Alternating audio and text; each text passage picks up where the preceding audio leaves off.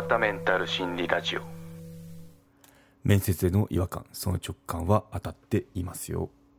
はい。面接での違和感直感は当たってますよっていう話をしてみようと思います、まあ、最後にお知らせもあるんですけどね。はい、まあ、新卒者の就活シーズンだったりあと転職する場合面接を受ける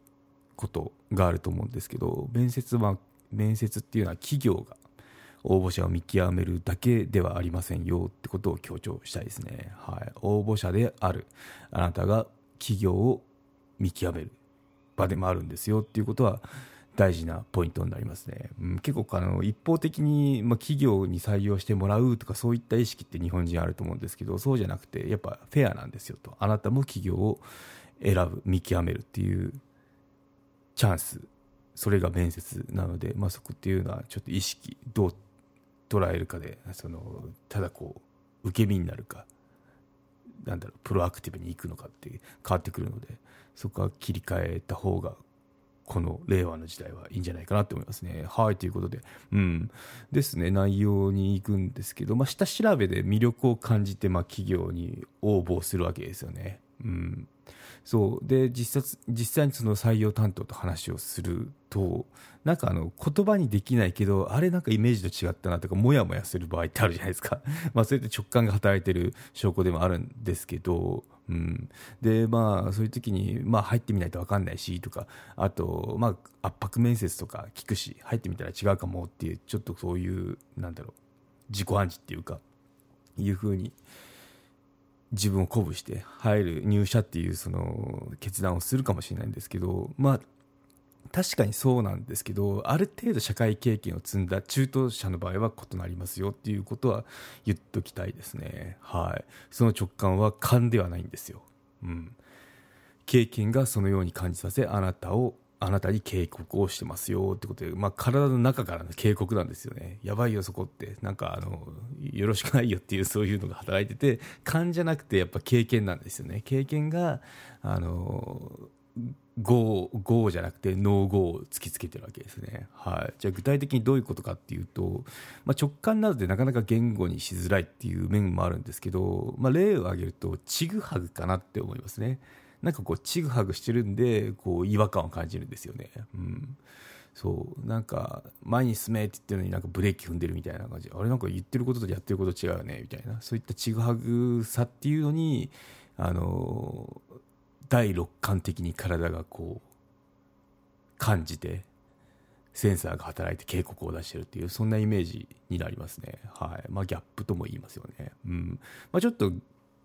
過激っていうかエクストリームエグザンポを出してみると、例えばなんですけど、まあ、我が家は貧乏で食べるにも困ってました。その中で親や祖父母の愛情を受けて育って裕福ではありませんが感謝してますみたいなあの書籍を書いてベストベストセラーになった作家さんがいたとしましょう。はい。そういった本を書いたわけですね。貧乏じゃない、貧乏じゃない、裕福じゃないけど、まあ、貧乏で食うにも困ってましたって言ったけど、まあ、愛情を受けて育てました。親に感謝、皆さんに感謝してます、みたいな本を書いた人が、まあ、楽屋でベストセラーなんで、提供された楽屋の弁当に対して弁当が冷めてるとか言ってたら どう思いますかって話ですよね。まあ幻滅ですよね。マジかみたいな。うん。そう。提供、ただで提供されてる弁当に対して そこだけでもありがたく思う、思いそうじゃないですか。そういった本を書かれる人は。それが弁当が冷めてるっつって、弁当を温めなきゃいけないのかみたいな うん、そのくらいのちぐはぐさあると思いますね。うん、ちょっと極端ですけど、まあ、やっぱ言ってることとやってること違い、違いますよねっていう例なんですけどね。うん。はい。まあ、この、このくらい、このくらいっていうか、まあ、こういうちぐはぐさですね。うん。ここっていうのをやっぱ、あの、些細なことでも体気づくんで、やっぱ危険察知能力人間高いから、この我々、今の代まで DNA をつないできたわけなんで、その生き残りが我々です。はい。なんでそういったのは、こう、生存本能っていうか備わったものなんで大事にしていきますしょうねってとこですね。大事にしていきたいですよねってとこですね。はい。うん。じゃあこのちぐはぐっていうのを放置するとどうなるか。これやっぱりメンタルヘルス上よろしくない結果になっちゃいそうですよね、うんまあ、実際になると思います、うんまあ、たかだか面接って30分とか1時間だけじゃないですかそこだけでもあれなんか違うなとかを感じるくらいなんで、まあ、これから数年数十年と働く場としては、まあ、このちぐはぐに耐えていかなきゃいけない場面って多いですよね、うん、でそこであなたの価値観と照らし合わせて大丈夫耐えられるであれば良いんですけどまあそうですね。多くの場合、まあ、SNS とかネットの記事今回そのこのスクリプト書くときに参考したんですけど、まあ、多くの場合っていうのは面接時の違和感を無視して先に進んだ場合、まあ、後者ですね。後者後者じゃない。後悔の方が多いみたいですね。うん。はい。なのでまあそうですね。なんか直感っていうのはやっぱ大事にしたいところですね。それだけの経験あなたの経験っていうのがそういうのをあの感じさせてるわけなんで、まあ、経験ない人は赤ちゃんって結構なんだろう。結構危ないものに手突っ込んだりとかするじゃないですか。なんか何でも口に入れたりとかって。でもそこで苦いとか危ない怪我したみたいなのを覚えてどんどんその危険を回避する行動、まあ、これは危ないぞっていうのがこうどんどん積み重なっていきますよね。なんでそれそれのソフトバージョンだと思う怪我はしないけど、まあ、なんだろうメンタルに怪我しそうな場面っていうのを避けるとかこれは過去になんかこれで相当苦労したぞっていう似たような場面っていうのが場面っていうのを感じてそこを避けるっていうのはそういったセンスが働いてますよ。それが違和感ですよっていうところですね。はい。じゃあでもそうっては言ってもやっぱそうは言ってもこの大人の世界なんで、まあ、そうそこは耐えても GO でしょみたいなとことかやっぱダメだよね。ノー GO ですよねっていう判断迷う時あると思うんですけど特に面接の場合、うん。まあ、そこについてちょっとアドバイスしてみようと思いますね、はい。まあ、どこに違和感を感じてるかっていうのをこうななんとなくこうちぐはぐしてるなってやっぱ感じるわけですよ。でもそこって何なんだろうっていうのを言語化してみるって大事かなと思いますね、うん、ちょっと小1時間考えてみるってやつですね。はい、でその言語化された違和感っていうのはあなたの価値観において許容できますか？ここで判断が分かりますね、まあ、できるんだったら GO ですよね、まあ、ちょっと気に食わないけど、まあ、そういった子もあるよねみたいだったらあの GO だと思うんですけどいやこれはそれは言ったらおしまいよっていうような許容できないもんだったら NO GO ですね、うん、言ってはいけませんっていう判断になると思いますね。うん。で今回面接の話なんで面接で言うと社員数ちょっとあの意識してみるといいと思いますね、うん。まあ、基本的に面接官その会社を代表する人格ですと、うん、人事担当だったりあとその部署の代表だったりするわけですよね。なんでこういったキャラクターだと上に行くよとかあとはまあその会社を代表しているようなあの、まあ、社風ってあると思うんですけど会社って、まあ、そこをなんだろう。擬人化した キャラクターっていうのがそのキャラクターっていうのとその面接とか採用過程っていうのを進んでいくと思うんですけど、うん、なんで結構、うん、合ってるっていうかそういうものを感じますね、うん、で大きな会社である場合もう何万人とか、まあ、何千人でもいいと思うんですけど、うん、でその方と仕事をする可能性で結構下がるんですよね、まあ、部署の代表とかだったらあるかもしれないですけどその部長だったりするんででもまあ一緒に現場で仕事をするってことはまあないと思いますね。最後にこの印鑑もらうときに印鑑をしてくれないとか、まあ、そういったことはあると思うんですけど、まあ、一緒に働くっていうのはないと思います。ただ振り回されるっていうのはあると思うんですけどね、うん、やっぱ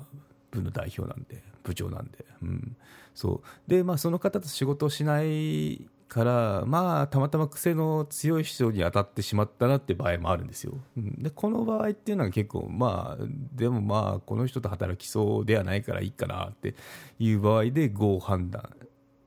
しちゃしちゃったりっていうか、まあ、したりしてもよかったりしますよね。うん、そう。で一方ちっちゃな会社、まあ、5人とか10人20人ですよ。っていう場合だったら、まあ、かなりの確率でその方しかも社長だったりしますよねいきなり、うん、と仕事をします、でこれに対してあなた耐えられますか？というとこでやっぱそのあなたの価値観っていうのが試されるところですね。そのくらいだったら耐えられるだったら GO でしょうけどいやそれはちょっとねできついわ。いるだけできついわとかあるじゃないですか。やっぱ人間だって。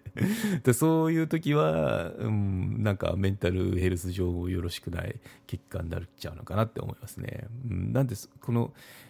会社の規模数っていうのもちょっとこの場合はその判断材料になるかなって思いますね。はい。うん、でまあ面接の話でしたけど、まあ、最後に、まあ、やりがいだったり、まあ、正直お金とか食べていくためで我々って職を探してると思うんですよ、うん、でも人生メンタルを左右する決断なんですよね。結構移動とか引っ越しとかしなきゃいけなかったりとかあとはまああのすぐ入ってやめてって結構それだけでもメンタルに響くしあとどんどん自己評価っていうのも影響を受けていきますよね。なんか続かない私ってこんな仕事続かない人なんだみたいななっちゃうんで、まあ、そこっていうのはあのあらかじめミスマッチっていうのが起こんないように対処していく必要があるのかなっていうことであの慎重にした方が将来メンタル不調になるリスクも減らせますよってとこですね、うん、で面接だけでなく、まあ、この人との会話してなんかおかしいなとか なんか違和感感じるなっていうのは、まあ、あの会社で商談とかですね。あとはなんかこうプロジェクトの顔合わせとかあのあるじゃないですか、まあ、そういった中の会話でもあの起こりうるので、まあそのまあ、もうそこって多分もう 断る断る場面ってまあ商談だったら断れるんですけどプロジェクトアサインされて担当同士で担当っていうかリーダー同士で顔を合わせるときはもうあの結構決まってたりするんで 外せないですけど、まあ、外せる場合だったらまあちょっとあの合合いそうにありませんとか、まあ、そういった感じで拒否れると思うんですけど、まあ、そういった別の場面でも使える話なんで、まあ、ちょっとこれはあの参考にしてみてくださいというところですね。はいということで今回のまとめにいきましょう。面接会話で感じる違和感不信感は合ってます。はい、自分のセンスを信じてあげてくださいってとこですね。うん、そうなんですよ。結構これ勘じゃないんですよね。経験がものを、ものを言ってるというか、経験が警告してるみたいな、そういうところあるんで、あの、無視しないでくださいってところですね。はい。で、最後にお知らせなんですけど、まあ、週2回定期更新の本番組なんですけど、まあ、今後不定期配信にしてみようかなと思いますね。うん。まあ、廃刊ではないんですけど、これはシェアしなきゃとか思ったタイミングでの配信にしようかなと思いますね。うん。なので、ポッドキャストでフォロー、まあ、いろいろその、アップルとか、グーグルとか、スポティファイとか、あの、フォロー機能あると思うんですけど、まあ、フォローしておくと最新のエピソードが入りますので、フォローしておいてくださいというところですね。まあ、不定期なんで、普通にあの、まあ、今、週2だったら、月と木にやってますけど、普通に木曜日に配信したりするかもしれないですけどね、一応あの、定期ではないですよってことをここで宣言しておこうと思いますね。はい。で、237エピソード今回でなるので、まあ、興味あるものを過去文とか、あの、まあ、聞いてみてくださいねっていうとこですね。で、有料サブスク配信残しておきますんで、まあ、前編が気になるよって方は、あの、登録してみてくださいですね。まあ、年間の方がお得なんですけど、まあ、月単位でもできるんで、まあ、ちょっと興味あるやつだけでいいやとか、あの、試しに聞いてみようって方はどうぞ登録してみてくださいってとこですね。アップルのポッドキャストでやってますね。はい。ということで、まあ、あの、うん、まあ、なんか、様子を見次第ってとこですね。結構あの、まあ、結構聞かれてるんですけど、その、もっと聞きたいですとか言ったら、ちょっとやる気が出て 普通に、あの、それこそ週3回とか4回とか更新しちゃうかもしれないですけども、ちょっとあの、私生活がバタバタなりそうなんで、定期での配信っていうのはちょっとストップをしようと思いますね。はい、ということで、今回は以上となります。ではまた。